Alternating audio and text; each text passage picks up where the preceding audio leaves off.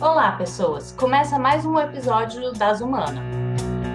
Na conversa de hoje, vamos falar de um tema que perpassa os bastidores do nosso podcast: economia criativa, políticas de uso do YouTube e direitos autorais. Pois é, o Das Humana é um conteúdo cultural que precisa sempre se questionar sobre a melhor forma de pesquisar efeitos sonoros e editar as entrevistas. Claro, sem gerar danos para a comunidade do YouTube ou para outros criadores. Para falar sobre esse tema, convidamos a Priscila Menezes da Silva. Oi, Priscila. Oi, gente, um prazer ser recebida aqui no podcast de vocês hoje. Tudo ótimo, Priscila. Bom, agora a gente vai começar o nosso ritual das humanas, a leitura do currículo Lattes da nossa convidada. A Priscila, ela é pós-graduada em Direito Empresarial pela Universidade Cândido Mendes, a UCAN Centro. É mestre em Direito da Empresa e Atividades Econômicas pela Universidade do Estado do Rio de Janeiro, a UERJ, com a dissertação As cooperativas como instrumentos de sorgimento das atividades em crise, vantagens, possibilidades e riscos sob o prisma da economia social. Pegar mais um fôlego ela é doutora em Direito da Empresa e Atividades Econômicas pela Universidade do Estado do Rio de Janeiro, também UERJ, com a tese A Natureza Jurídica das Criptomoedas e sua regulação no ordenamento jurídico brasileiro. A Priscila, ela também é membro da Associação Internacional de Direito e Tecnologia, TecLaw, é professora de Direito da Escola Superior de Propaganda e Marketing no Rio de Janeiro, a ESPM do Rio de Janeiro, onde ministra os cursos na graduação no MBA em Gestão do Entretenimento e na pós em Produção Audiovisual. Peraí que eu vou pegar um copo d'água. Tem algo a acrescentar, Priscila? Tem, tem. Eu também leciono na Celso Lisboa, na Universidade Celso Lisboa, e hoje a minha consultoria jurídica é na área de Direito Empresarial, Entretenimento e Inovação. Acabei. Perfeito, Priscila, seja bem-vinda. E a gente vai começar o podcast hoje tentando dar um olhar de entender por que, que as pessoas pesquisam determinados temas. E como o currículo que o Leiberson leu impressiona bastante pelo comprimento dele, e a gente percebe que você trabalha em áreas de direito empresarial, propriedade industrial, inovação entretenimento, direito autoral e economia criativa, eu queria entender o que, que, te levou, o que te motivou a transitar por todas essas áreas. Gente, em primeiro lugar, eu quero agradecer o convite para esse bate-papo e eu achei a ideia de vocês super legal, porque os pesquisadores, eles têm realmente um, um, bastidor, tem algo ali que motiva, essas coisas não saem do além. Eu acho que a única coisa que foi mais aleatória na minha vida foi a escolha do direito empresarial. E eu costumo brincar que poderia ter sido direito penal, poderia ter sido direito administrativo, a diferença foi um professor que percebeu que eu estava muito triste. Eu estava no sexto período da UF, eu estudei na UF, e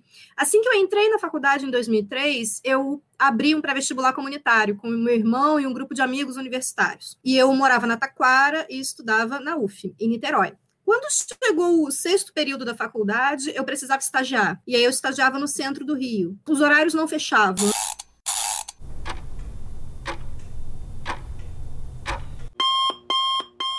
Gerenciar um pré-vestibular em Jacarepaguá, estudar em Niterói, estagiar no centro. Os meus pais ainda fizeram uma tentativa de me dar um carro para ver se os horários ficavam mais facilitados. O carro também não resolveu o problema e aí eu precisei abrir mão do projeto do pré-vestibular. No pré-vestibular, além da coordenação, eu dava aula de história. E eu fiquei muito triste, eu sentia muita falta daquilo e o professor, o professor Edson Alvise, muito querido, dia olhou e falou: Você estava sempre sorridente, fazendo bagunça na sala, você tá xoxa, tá triste, o que, que aconteceu? Aí eu contei toda a história do pré-vestibular. E ele falou: É, se tudo é porque você não tá dando aula, faz a prova de monitoria que eu deixo você dar algumas aulas. E o professor Edson Alvise era professor de Direito Empresarial. E eu gostei muito da matéria, fiz a prova de monitoria, fui monitora até o final da faculdade e acabei saindo pronta para dar aula e como percebi, né, já dava aula desde muito nova, comecei a dar aula aos 16 de inglês para não perder a fluência e tal. Então eu sabia que independente do que eu fosse fazer do ponto de vista da carreira jurídica, eu também iria dar aula. Então empresarial é graças. Daí eu fui buscando as especializações na área para poder continuar dando aula nesse ramo do direito. Quando chegou a época do mestrado, eu comecei a ter uma angústia em relação à dissertação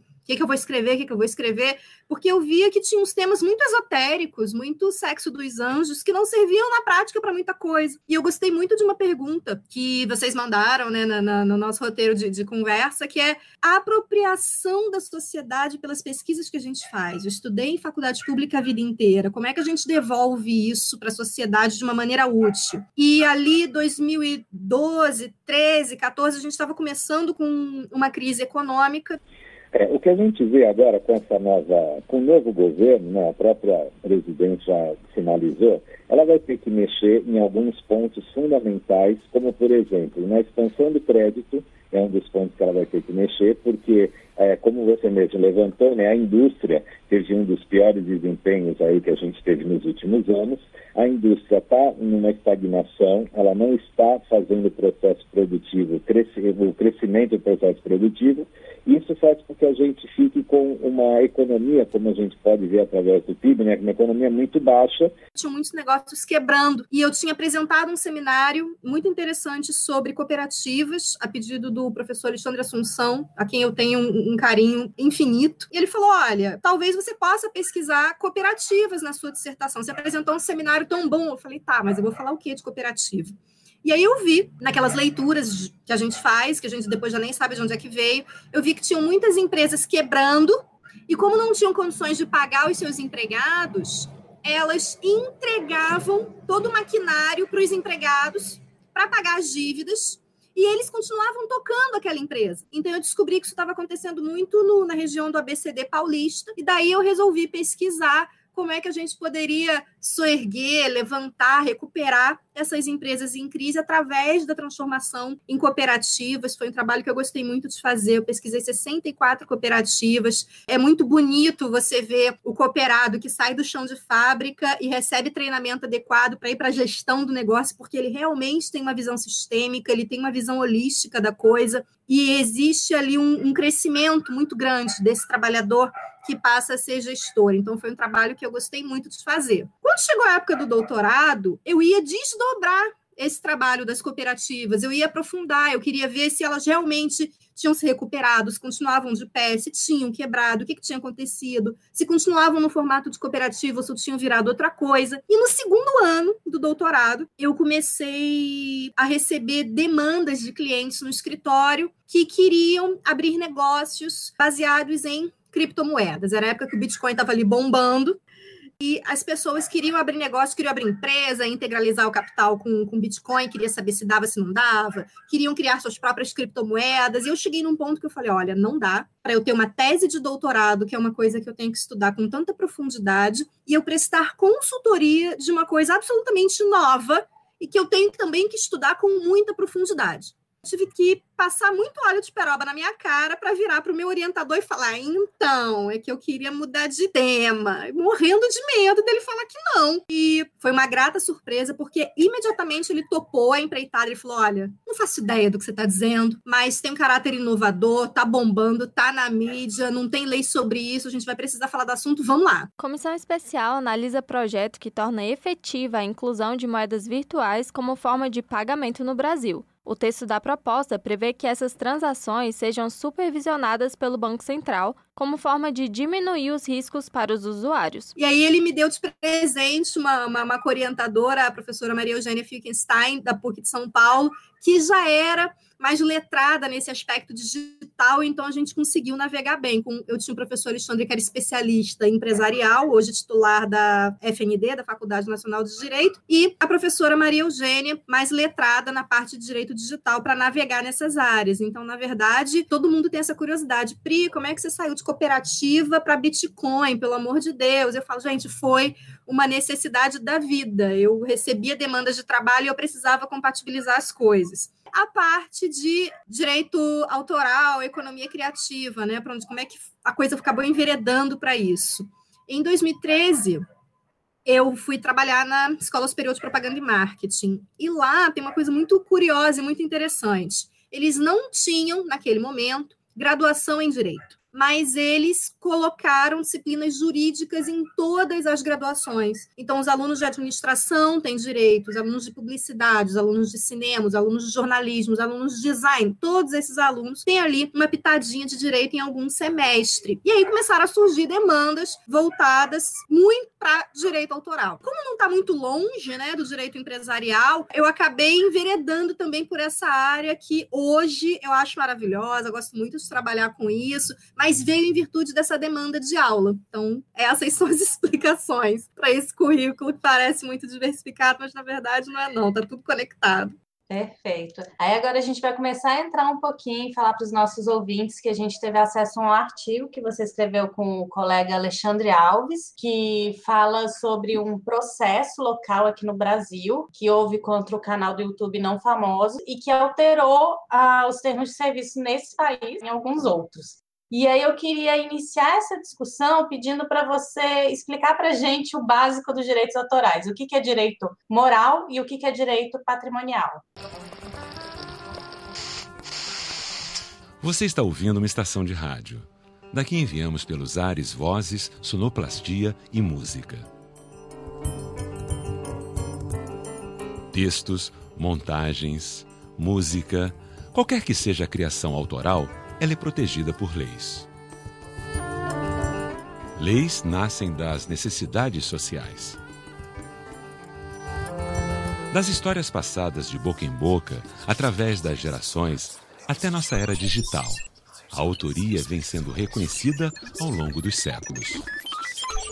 Se você for olhar os termos de uso e política de privacidade de Facebook, de YouTube, de dessas plataformas que são internacionais, é, mas que atuam no Brasil, você vai perceber que todas elas falam que qualquer divergência, qualquer problema que precisar ser judicializado vai ser feito nos Estados Unidos. Do YouTube pertence, né? O Google é na, na Califórnia. E você para para pensar, tá, como é que eu aqui no Brasil vou iniciar um processo lá na Califórnia, né? Isso não faz sentido. Para essas plataformas, é muito mais confortável ter uma previsão dessa, porque se o leigo tiver a curiosidade de olhar e der de cara com uma norma dessa, ele vai falar: putz, não tem grana para processar ninguém nos Estados Unidos, deixa para lá. Eu fiz uma pesquisa para avaliar como é que era esse comportamento dos termos de uso e políticas de privacidade. É muito engraçado, porque na Europa eles não se atrevem a fazer isso. Então, a política de uso na França está lá dizendo aplica-se a lei francesa. Na Inglaterra está lá dizendo aplica-se a lei inglesa, né? E por aí vai, Espanha, Portugal. Aí quando chega aqui, na América Latina, começa essa balbúrdia, começa essa bagunça. Então, a primeira coisa é, qualquer problema que as pessoas tenham com o YouTube, com o Google, você vai processar aqui mesmo. Não fica preocupado com isso. E por quê? Porque o Código de Defesa do Consumidor, para facilitar o exercício dos direitos do consumidor, ele garante que o consumidor possa processar o réu no seu local de domicílio. Eu vou processar onde eu moro, porque é mais cômodo para mim a empresa que se vire para se defender, porque é óbvio que a empresa tem mais capacidade econômica do que eu. Bom, esse é o primeiro ponto. O segundo ponto é o seguinte: a lei que a gente aplica, né, ela é a lei do local do fato. Então, se a violação do direito autoral ela aconteceu em território brasileiro, a gente vai aplicar a lei do Brasil, regra geral. Tá? E aí o que, que acontece? O direito autoral brasileiro ele tem dois pilares, ele tem duas perninhas direito moral do autor e direito patrimonial do autor. A gente tem um conjunto de direitos que a gente chama de direitos da personalidade, que é o direito ao nosso nome, à nossa imagem, à nossa voz, à nossa integridade emocional, à nossa integridade moral. E a gente, quando cria alguma coisa, quando escreve um livro, quando escreve uma música, quando pinta uma obra de arte, parte da nossa personalidade está expressada ali. Isso é o direito moral do autor, é o vínculo que o autor tem com a sua criação.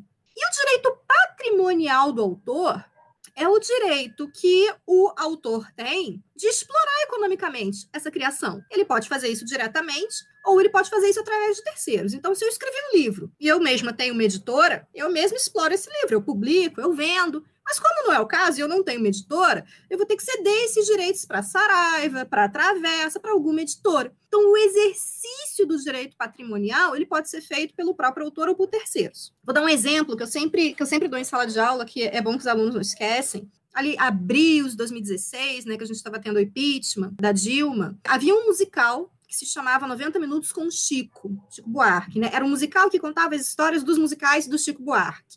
E num determinado momento, o, o ator que estava no palco interpretando Chico Buarque, ele para de cantar e ele fala a seguinte frase, aspas, ainda há de chegar o dia em que o ex-presidente sem dedo será preso e uma presidenta será impeachmentada.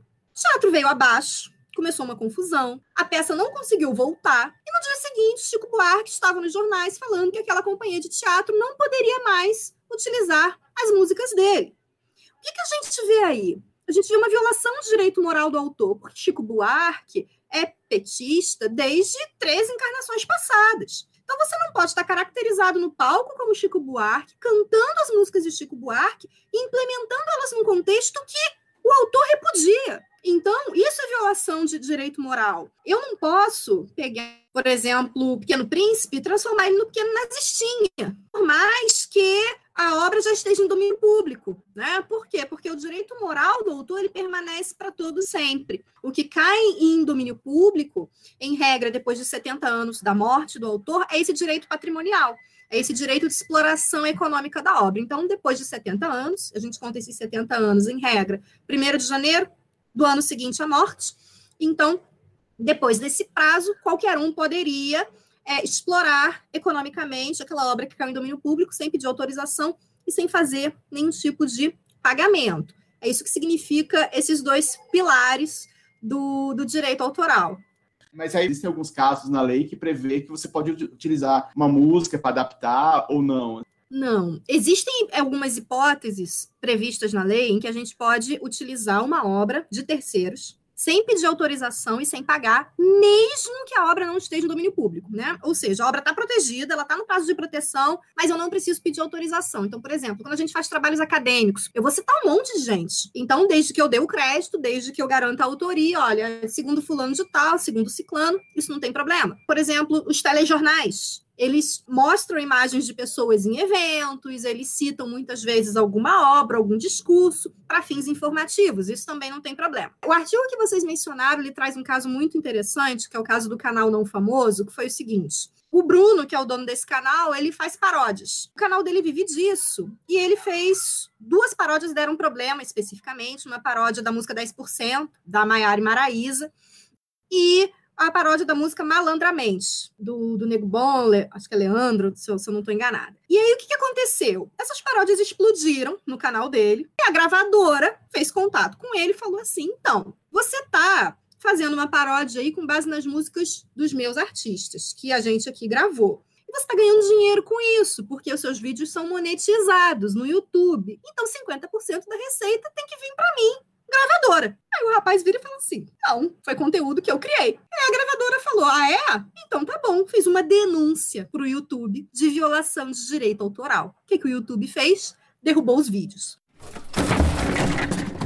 O que, que acontece? Tem um outro problema na, na, nessa questão por trás de, do Content ID, que é esse mecanismo do YouTube para resolver demandas envolvendo direito autoral. Quando você tem um vídeo derrubado, o algoritmo automaticamente começa a jogar os seus outros vídeos para baixo no feed.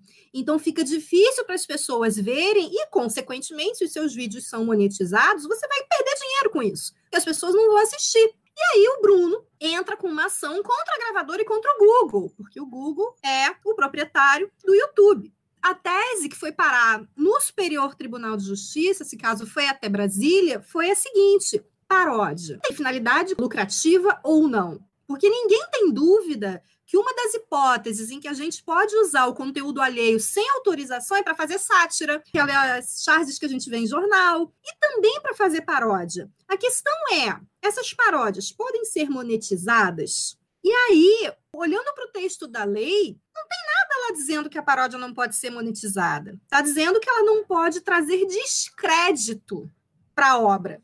Quando você olha as paródias do Bruno, elas são bobas, elas são engraçadas. Então, a da Maiara e a Maraísa é uma menina com um namorado num restaurante e ela comeu mal, fica tendo gases, está com medo de perder o namorado, porque o namorado vai pagar a conta. Então, e ele nem está caracterizado como a Maiara ou como a Maraísa, então não tem nada a ver. O clipe original desse dessa música é um show delas, então não tem nada a ver.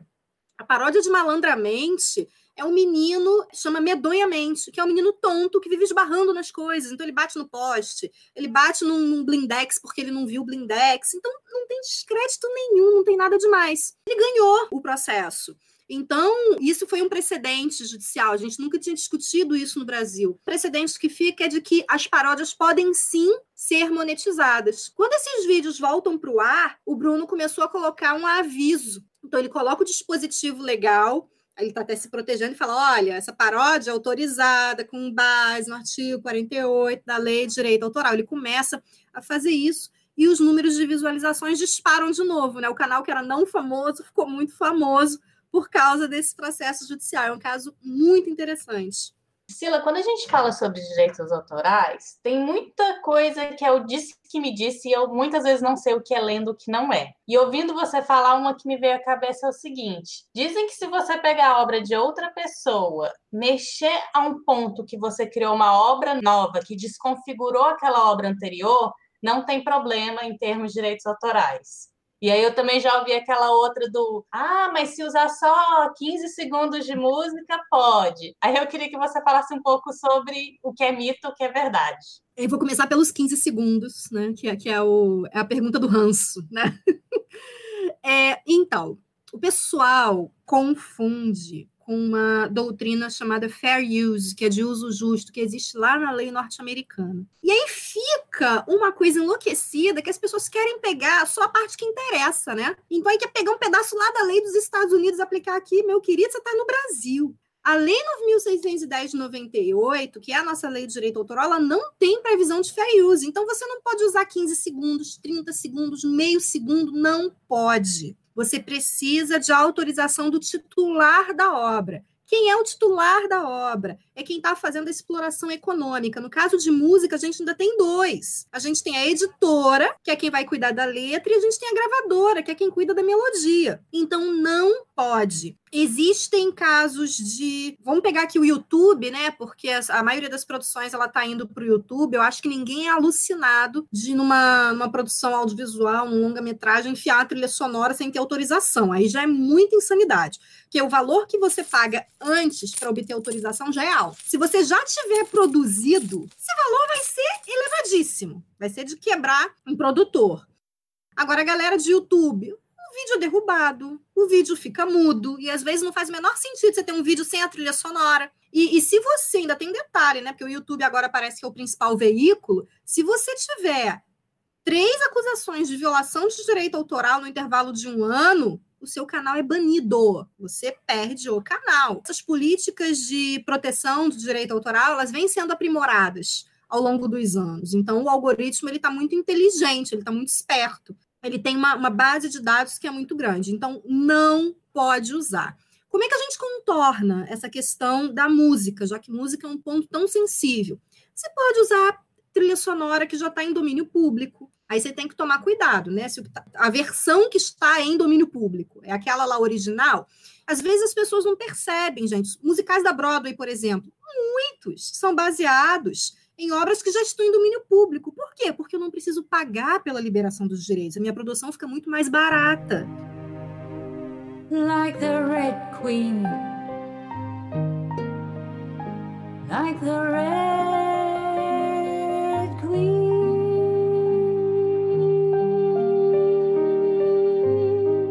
você pode procurar músicas em domínio público. Você pode procurar trilhas brancas. Existe uma biblioteca musical no YouTube, que são músicas que já estão liberadas para serem usadas. E você pode também, no caso do pessoal que está fazendo produção audiovisual, você pode também ser super chique e contratar um trilheiro, né? Que ele vai fazer ali uma, uma, uma obra, uma trilha sonora original para você e aí o produtor, né, que encomendou aquela trilha sonora vai ser o titular dos direitos patrimoniais. Então, além de você não ter problema nenhum, se essa trilha sonora bomba, você ainda tem aí uma segunda fonte de recursos, né? além da obra audiovisual, a questão da trilha sonora. Então, não pode usar a música do coleguinha sem autorização. Não pode. A segunda pergunta, né, que tinha a ver com obras derivadas. Obra derivada é, como o próprio nome sugere, ela está derivando de uma obra original. Tem que ter autorização para fazer. A gente tem alguns mecanismos que, mesmo assim, dependendo do que você fez, pode causar algum problema. O famoso inspirado em. Ah, isso aqui é inspiração. Costumo brincar. Fala, gente, olha só. Se você se inspirou num só, a chance disso ser um plágio é gigante. E se eu pedir para vocês aqui, Juliana, lê, esse, lê essa sentença aqui para mim, esse parágrafo, e escreve com as suas próprias palavras. Provavelmente você vai escrever alguma coisa muito parecida com o que você leu. Agora, se eu te pedir para ler três parágrafos em três livros diferentes e depois pedir para você escrever com as suas próprias palavras, provavelmente vai sair daí alguma coisa mais autoral, mais juliana. Então, eu costumo brincar com os alunos, com os clientes. Gente, se inspira em várias coisas, busca as várias referências, mistura tudo para você se distanciar de uma possível acusação de plágio. Porque se essa questão for judicializada, você está na mão de um juiz. A gente não tem, paz, mesmo em regra, a gente não tem aula de direito autoral na faculdade de direito. Essa disciplina, quando muito, é oferecida como eletiva ou como optativa, ou seja, muita gente não fez. Eu mesma não fiz, na época de UF, isso não era oferecido. Eu fui estudar depois por demandas profissionais. Então, você vai cair na mão de um juiz, talvez não entenda muito do assunto, que talvez não esteja muito familiarizado, então vai ganhar um advogado que argumenta melhor. É um risco muito grande. Por exemplo, tradução. Tradução é obra derivada. Tem que ter autorização. Versão de música, né? Na minha época de adolescente, era muito comum ter aquelas músicas sertanejas em português, que na verdade eram tradução de músicas americanas. Eu acho que a gente está batendo aqui em faixa etária. Não sei se vocês lembram disso. Né? Era um negócio cafonérrimo. O rock também dos anos 80 fez muito isso, né? né? Agora teve um recente que foi a Paula Fernandes, né? Com Shallow Now, que ficou, que ficou super famoso, né? Então, ela pediu autorização para Lady Gaga. Tem que ter autorização para a gente criar obra derivada, senão a gente pode cair num problema do plágio. Tem um caso que é, ficou famoso do Ed Sheeran, né? Que é um cantor até que eu gosto muito. Teve uma música dele que bombou. É, houve uma acusação de plágio pelas meninas de um grupo chamado TLC. Os meus exemplos todos entregam a minha idade, ao inferno. Que era aquela musiquinha No Scrubs, ele ali para evitar, elas alegaram que a melodia da música dele era um plágio dessa música antiga que se chamava No Scrubs. E ah, lembrei o nome da música dele, Shape of You, aquela da, da academia e tal, que a menina é uma boxeadora. E aí o que, que aconteceu? Ele, para evitar ali um, um, que o problema se prolongasse, firmou um acordo com as meninas da, desse grupo, TLC, e colocou todas elas de coautoras da música dele, Shape of You. E aí elas começaram, obviamente, a ganhar remuneração por essa música. Então, é, existem níveis desses problemas, né? Existe aquele nível do não, eu tenho certeza que eu não fiz nada, se quiser correr atrás dos seus direitos, isso pode ser judicializado. Tem o nível do problema de não, vamos fechar um acordo aqui, vamos, famoso quanto é que custa para você ficar menos aborrecido, isso pode acabar ali numa indenização, num acordo. Então tem que tomar muito cuidado, porque com a internet tá difícil de esconder as coisas. E às vezes você faz uma, eu falo isso muito com alunos de cinema que já estão produzindo enquanto estão na faculdade. Gente, você faz um trabalho de final de disciplina, despretensioso, botou na internet, viralizou. Se você fez um negócio errado, você arrumou um problema. Então vamos tentar fazer certo desde os produtos que vocês estão criando em sede de graduação, porque a gente nunca sabe o que, que vai viralizar. Eu lembrei de uma oficina que eu fiz de audiovisual que acabou caindo nessa questão de direitos autorais e o facilitador foi bem sério nesse sentido. Olha, às vezes você quer economizar na produção e depois você vai ter que pagar muito dinheiro lá no final. Só que aí a gente começou a chegar num detalhamento que ele falou o seguinte: em alguns casos bem específicos, como tem toda essa subjetividade que você falou da argumentação, você tem que colocar numa balança o risco que você está correndo e a importância daquele produto, trecho que você está utilizando. Você uhum. concorda com essa visão? Concordo. Eu costumo falar, né? Tem muita gente que que torce o nariz quando, quando ouve falar no, ah, o advogado tem que avaliar isso, né? Como é que a gente faz? Em audiovisual, especificamente, a gente tem uma, um, uma fase da produção que a gente chama de clearance, que vem de clear, de limpar, que é literalmente limpar a obra. Em que sentido? O advogado vai pegar um roteiro e vai ver tudo que depende de liberação de direitos. Desde você citar uma música, de você olhar um livro. Então, tem coisas que, por exemplo, ah, você alugou uma, um casarão para fazer ah, algumas cenas. Se tiverem obras de arte ali, gente, você tem que liberar esses direitos, porque o teu filme tem uma finalidade comercial. Se você tem um casal discutindo e a TV do fundo está ligada e está passando Simpsons, isso é uma preocupação. E que muitas vezes ali para o produtor passa batido. Então, existe uma complexidade muito grande numa produção audiovisual que pode trazer problemas depois, jurídicos. Agora, é o que eu falo: o dono do produto não é o advogado. O papel do advogado é deixar o cliente informado, é um risco informado. É falar: olha, aqui você tem esses e esses e esses riscos. Se o produtor quiser ir, quem vai fazer, quem vai pesar, como você muito bem disse, Juliana, não sou eu, advogada. Eu só te informo, Ju, olha, o problema aqui é esse. Como é que você quer conduzir? Então, eu faço questão que o cliente esteja informado. Já ouvi o caso de alunos falando: caramba, já fiz um filme que eu botei uma música do Phil Collins e não deu nada. Cara, que bom que não deu nada. Podia dar um problema muito grande. Não sei se vocês são fãs de. Eu não sou. De Guerra nas Estrelas, todo mundo balançando a cabecinha falando que é fã, né? Mas o que aconteceu? Abriu uma lanchonete em São Paulo, que chamava Jedi. Quando você entrava no restaurante, parecia que você estava entrando na nave espacial. Era um negócio assim, para quem é fã, era uma experiência extraordinária.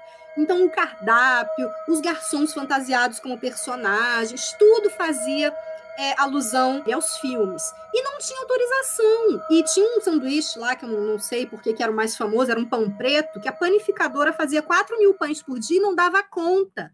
A fila para entrar no tal, da, tal da lanchonete era fila de dois quilômetros dando volta no quarteirão. Era um negócio enlouquecido, né? Fã.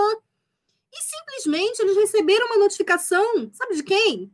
Ninguém mais, ninguém menos que George Lucas falando assim: olha só, vocês não têm autorização para fazer isso. E deram sorte, porque ele só pediu para parar. Ele não pediu ressarcimento por toda a grana que os caras ganharam sem ter autorização. Aquilo demandava um licenciamento que não foi feito, né? E aí eles falaram: ah, a gente é fã, a gente não sabia, deram aquele famoso Miguel, mudaram o nome de Jedi para Jetai, o que é muito surreal.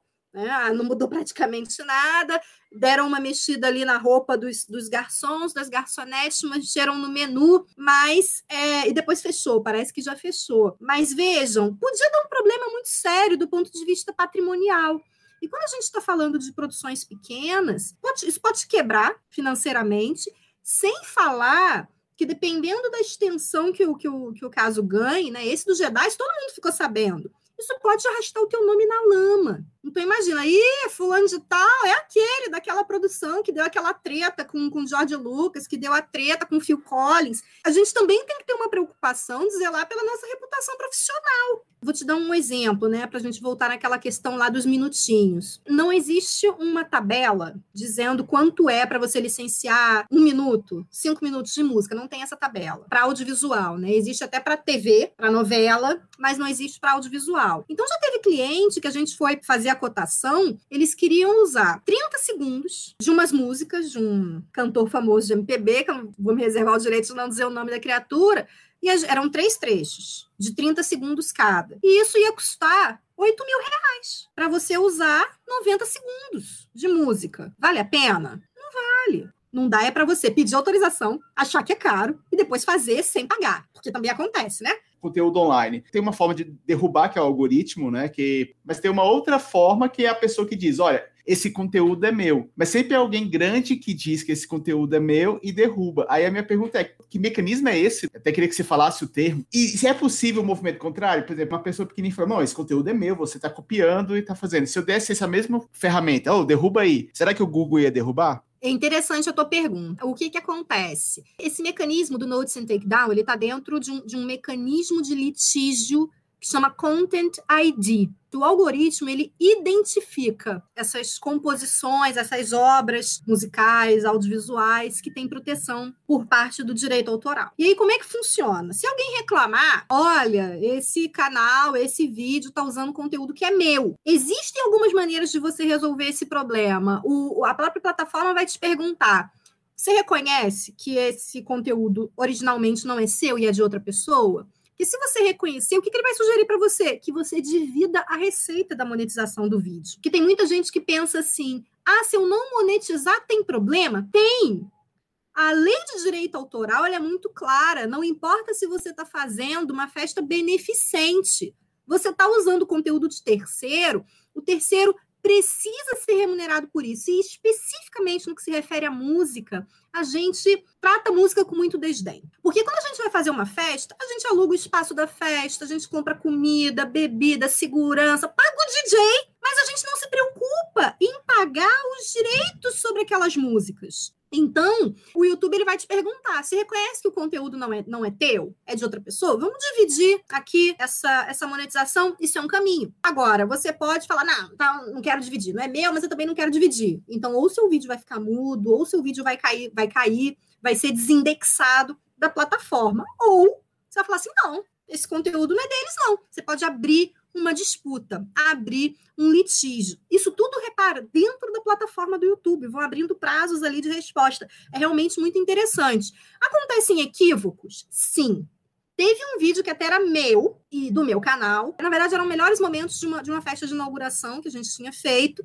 E aí, de repente, eu recebo uma notificação do YouTube falando que meu vídeo estava mudo por violação de direito autoral. Eu quase caí dura infartada. Liguei para a menina que tinha editado o vídeo. Pelo amor de Deus! Que trilha sonora é essa que você usou? Ela falou: não, Pri, fica calma. Eu usei trilha branca da biblioteca do YouTube. Quer dizer, o próprio algoritmo se confundiu. Aí eu informei o nome da trilha que estava na biblioteca, printei a tela lá para mostrar que tá, e deu tudo certo. Agora, e um pequeno, e um player pequeno, né? Ele poderia se valer do mesmo mecanismo? Sim ele pode se valer do mesmo mecanismo. Então, se você tem uma composição que está sendo usada indevidamente por alguém, é exatamente esse mesmo trâmite que o YouTube vai fazer. Agora, tem uma vantagem nisso, né? Se eu sou um player pequeno, tem um cara grande usando a minha música indevidamente, qual é o acordo que eu quero chegar? Eu quero dividir a monetização. Eu só quero que divida, não quero que tire do ar. Mas o mecanismo é rigorosamente o mesmo, não importa quem em si. É que é mais comum a gente ver pessoas de um menor poderio econômico utilizando coisas que já estão prontas, até porque eu acho que tem algumas lendas urbanas, né? Da mesma forma que Juliana mencionou que tem a lenda urbana dos 30 segundos, dos 15 segundos, um pouquinho eu posso usar, eu acho que as pessoas também pensam assim: ah, mas para eu fazer uma trilha sonora própria, isso deve ser o quê? Deve ser dois rins e um pulmão, né? E não é. Existem é, sonoplastas muito bons que cobram valores acessíveis tem pequena e média assessoria jurídica, então tem espaço para todo mundo. É uma questão da gente ir, ir se acomodando e procurar saber também. Que às vezes a gente cria uma barreira, não, isso não é para mim, é muito caro. E você nem foi procurar saber. A partir da leitura desse artigo, eu percebo que tem algumas questões que surgem porque o YouTube não é nacional, ele é uma plataforma que atua no mundo inteiro. Eu acredito que pelo fato da gente estar nesse mundo digital da internet, simplesmente abrir uma conta em uma rede social, adquirir um e-mail, se cadastrou em um site ou usou algum tipo de serviço, até mesmo de órgãos públicos, já se acostumou a fornecer informações. Na maioria das vezes, quem faz isso tem que concordar com os termos de uso do serviço, textos enormes que quase ninguém lê. Tem muitos debates e questões que são levantadas que era diferente da época que a gente comprava CD nas americanas, e eu queria meio que jogar para você. Quais são esses debates, essas questões que surgem em relação à lei de direitos autorais por causa desse novo cenário que a gente está vivendo? Cara, CD nas americanas, né? O tempo. Desde que a internet ela deixou de ser aquela internet de escada, né? Que era pulso telefônico, que você usava de noite, usava fim de semana, você ia dormir, deixava o negócio baixando, acordava, não tinha baixado, você xingava a vida inteira. Com essa internet de alta velocidade, aumentaram as violações de direito autoral, porque tudo vai para a internet. A gente baixa as coisas com muita facilidade, a gente tem uma falsa sensação de que o que está na internet está disponível, o que está na internet eu posso usar. E aí a gente precisa passar por uma reeducação. Olha, aquela foto que está na internet, né? além do, do, do, do, direito à imagem, do modelo que está ali retratado, você tem um direito autoral de quem fez aquela foto. Será que pode ser usado? E o próprio Google, né, o Google Imagens, se você clicar em imagens, em especificações, ele vai te dizer: você quer imagem para quê? Que você possa reutilizar, que você possa usar comercialmente, que você possa alterar então, fica muito importante, por exemplo, dispositivos como Creative Commons, que já são licenças pré-autorizadas, o próprio dono da obra, da imagem, da, da, da, trilha sonora, seja lá o que for, ele já te diz o que, que você pode fazer com aquela obra dele. Então a gente precisa se educar para ver aqueles desenhos, ver aquelas siglas e entender o que, que elas significam. A internet ela parece uma terra de Malboro, as pessoas acham que podem fazer tudo, desde discurso de ódio, desde xingar o coleguinha, né, praticar bullying virtual, até sair usando obras de terceiro sem autorização. Então esses livros inteiros em PDF Que a gente vê, não pode, recebeu, dá uma bronca na pessoa, não circula. O autor tem que ser remunerado por aquilo, porque se as pessoas também não forem remuneradas, elas não têm nenhum encorajamento para continuar produzindo. Tem uma discussão sobre isso, né? Sobre liberação total dos direitos. Eu acho que as pessoas precisam ser remuneradas pelo que elas fazem. E quem está ali escrevendo um livro, quem está ali fazendo um filme, quem está compondo uma música, muitas vezes faz isso como um meio de vida. Então, essas pessoas precisam ser remuneradas. Agora, é, existe um, um, movimento, uma tendência de responsabilização. As pessoas não estão deixando passar. Então, as pessoas estão vendo, estão chiando, estão reclamando, mas existe muita apropriação indevida. As pessoas fazem um ensaio fotográfico e não cita ali a autoria, quem foi que fez a foto. Você está até ajudando a divulgar o trabalho da pessoa, né? Se, se o cara é tão bacana que você contratou para fazer suas fotos, por que, que você não pode divulgar o nome da pessoa, para essa pessoa conseguir mais trabalho? Então, o que eu acho é que a internet potencializou brutalmente essas violações, que a gente precisa sim passar por uma reformulação legislativa, mas principalmente por um processo educativo, para as pessoas saberem que, na verdade, o que a gente faz virtualmente é um espelhamento do que a gente faz no mundo offline, vamos chamar assim. Mas aí a gente também tem esses problemas, muitas cláusulas da lei, elas são abertas. Numa música de três minutos e meio, o que é um pequeno trecho? Para trabalhos educativos está sempre tudo liberado, desde que a gente dê a fonte. Mas eu acho que o que mais, é, além dessa questão da internet ter potencializado essa violação de direitos, eu acho que o que mais eu, sinto, eu me ressinto é da falta de educação nesse sentido. O que, que a gente pode fazer ou não pode fazer em relação aos direitos dos outros? Eu acho que se a gente for aprendendo isso, a tendência é melhorar. Agora, é claro, sempre vão ter aquelas pessoas que querem ganhar em cima de um trabalho que já foi feito. Para essas pessoas, é mandar uma notificação mais engrossada, é colocar um advogado na jogada. Eu tenho colegas que tiveram pesquisas veiculadas em jornais de grande circulação, jornal impresso famoso que cita pesquisa, mas não fala o nome do pesquisador. O cara, por que você não processa eles? Eles têm grana para te pagar. Doendo no bolso faz parte do processo educativo.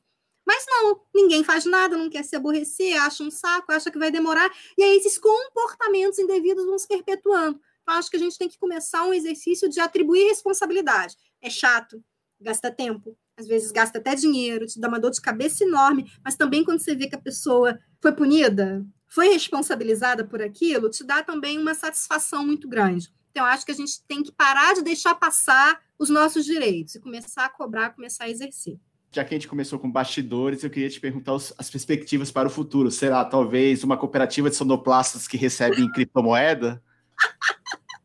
Adorei essa salada mista que você fez, adorei.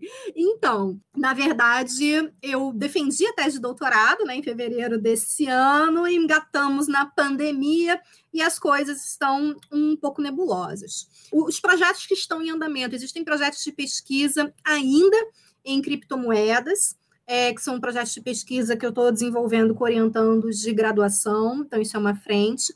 Eu descobri né, que o meu propósito de vida é compartilhar conhecimento, não necessariamente com os meus colegas do direito, mas principalmente com as pessoas que não são do direito. Então, desde 2013, dando aula para graduações não jurídicas, eu acho que eu consegui compreender melhor esse propósito e eu fui vendo como é que o direito empodera as pessoas, de ver um, um aluno falando assim: ah, eu estava assistindo o telejornal com a minha mãe, estava falando da fusão da empresa tal e eu consegui explicar o que, que era.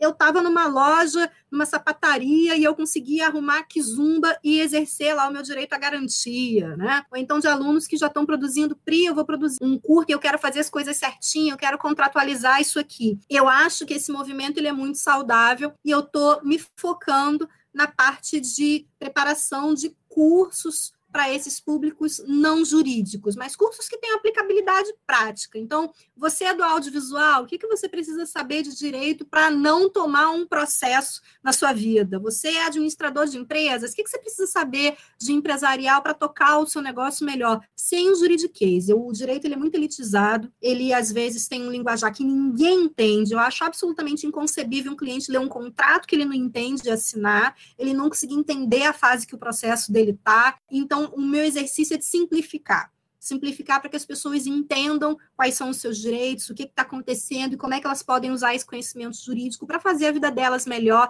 e para exercer esses direitos. Agora, se vai vir com com cooperativa, se vem com criptomoeda no meio, que venha com tudo junto. Priscila, muito obrigada pela sua participação. Infelizmente, o tempo esgotou e a gente vai ter que encerrar, apesar de que ainda temos muitas perguntas para fazer. E garanto que nossos ouvintes também. Gente, obrigada pelo bate-papo, passou voando. Adorei o convite, espero que tenha sido muito esclarecedor e até a próxima. Lembramos a todas e todos os ouvintes que estamos migrando o link do feed das Humana e o podcast pode aparecer duplicado em algumas plataformas. A gente vai apagar o perfil extra no décimo episódio. Fiquem atentos e atentas para seguir novamente o das Humana, claro, se for preciso. É isso aí. Até a próxima. Das Humana, a ciência sem jaleco.